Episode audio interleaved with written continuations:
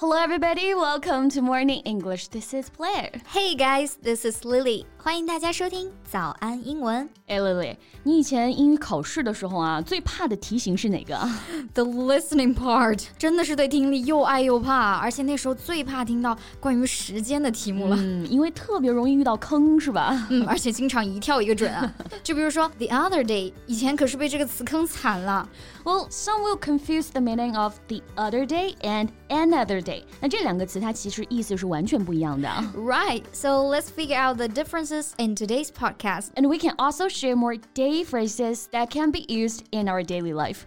欢迎大家点赞、订阅我们，并且打开小铃铛，这样就可以第一时间收到我们的更新提醒啦。另外，本节课的笔记也给大家准备好了，在视频简介或评论区即可领取哦。那我们先来弄清楚啊，the other day 到底是什么意思啊？嗯，Once we see the phrase, we should use the past tense。没错，看到 the other day，哎，就要用到过去式了，as it refers to a few days ago，因为它是指啊前几天。That's right. And I went back to my hometown the other day. Yeah, you posted the moment I just saw it. 看到你发的朋友圈了啊，哇，真的很羡慕，我也非常想回家啊。不过呢，我周末过得也蛮开心的。My friends came to Changsha and we took a troll to eat and eat the other day。逛吃逛吃，来长沙确实该试试各种美食啊。嗯，哎，接下来是不是要讲讲 another day 的用法了？对，another day 就是另一天啊，改天的意思。Well, did you watch the movie Gone with the Wind？嗯，乱世佳人啊，你是想说女主最经典的那句台词对不对？Tomorrow is another day。太懂我了，Tomorrow is another day。 明天是另一天，意思就是啊，明天啊又是新的一天。Yeah, that's very encouraging. So it will be sunny tomorrow. Do you want to go for a picnic? I'd love to, but I have a date tomorrow. Can we change it to another day? How about Sunday? Deal. And here, change it to another day. 千万不要直接说成是 change another day 啊，这里的 change 它是一个及物动词，所以呢，我们后面要加一个 it，用来表示原本约定的这个时间。嗯，把原本约定的时间啊换到另一天，change it to another day 就是改天的意思啦。嗯，没错。但我其实还想到了一个更高级的用法啊，就是同样也是表示改天。You can say take a rain check. Take a rain check. None of the words have anything to do with time，而且字面意思是拿一张雨票，呃，这绝对有故事啊。You're right. So this idiom comes from American baseball culture. 打棒球比赛的时候啊，如果说天气非常恶劣，下雨了，那就不得不终止比赛。官方呢就会给观众一个交换券，就这个 rain check. And with this check, you can watch the next game. 嗯，就是比赛啊，不得已要改时间了，但下次呢还能来看，所以约定好要改期啊，就是 take a rain check。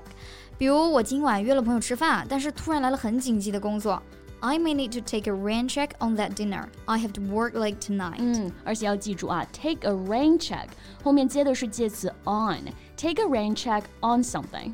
哎，Lily。So the weather has been fine recently. 那 fine day 我们都知道啊，是指晴天，但是 one fine day，哎，意思是什么呢？在一个晴天， 字面意思确实是这样，but it means at some unspecified or unknown time，就是不知道什么时候啊，突然有一天，或者也可以理解为总有一天。没错，哎，我有个大学同学啊，he was cut off from all his classmates when he studied abroad.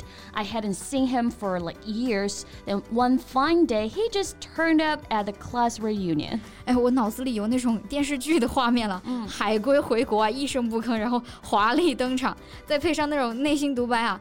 Now I'm back. One fine day, I will be the richest man, and all of you will admire me. 好土的剧情啊！你给我打住，打住。OK，那你刚刚说的打住啊，it reminds me of this one. Call it a day. Yeah, if you say call it a day, you decide to stop what you're doing because you're tired of it or because it's not successful. 没错啊，就是到此为止的意思。比如很多人分手啊，或者离婚啊，结束了一段感情啊，就可以用到这个词。Neither of them was happy in the relationship, so they decided to call it a day. 嗯，你工作了十几个小时，呃，很累了，或者说今天该结束了，我们也可以用这个表达。It's time to call it a day. You should treat yourself to a big dinner. I definitely will. 哎，贝贝，那其实刚刚讲的这些关于 day 的词组啊，还蛮好记的了。但是 day by day。day after day 这种啊，so many people will get confused。嗯，确实啊，只有一词之差，而且意思其实也有一点像。Well, then start with this one, day after day，一天又接在一天的后面，就是日复一日啊，a regular continuous sequence of days。嗯，其实就是每天重复做一样的事情。现在不是年轻人啊，毕业后都不愿意去当老师或者考公务员嘛？Because it means a type of life which you can foresee its end and they hate doing the same work day after day。嗯，果然是年轻啊！等过了几年，遭受社会的毒打之后，估计又个个都想去考公或者考编了。I've always dreamed of having a job with high salaries but a little work day after day. However, it's impossible. Yeah, pay and income are in direct proportion. 付出和收入啊还是成正比的。With hard work and confidence, you will improve day by day. Yeah, I agree with that. 努力并且自信啊，就会有 进步，而且会越来越好。所以 day by day 就是一天比一天更怎么样？嗯，有一种转变在里面啊，而且这种转变呢，一般都是比较有计划性的，like get better day by day, become slimmer day by day。嗯。不过比起越来越瘦，Well, I hope my income will increase day by day. Me too. 哎，那我记得除了 day after day, day by day，还有一个是 day to day 啊。没错，day to day，每天，而且一般我们会用 from day to day 这个词组啊，就是每天都在变化这个意思。But this change is unpredictable，是不可预测的。For example, the movements of the stock market are unpredictable from day to day。嗯，股票确实没办法预测。And the weather varies from day to day，天气啊也是不可预测的。That's true. OK，总结一下 After day，日复一日，并且重复去做一件事情。Day by day 就是逐渐的越来越怎么样，一般呢是有计划性的。嗯，还有 from day to day 也是每天都有变化，但这种变化呢一般都是不可预测的。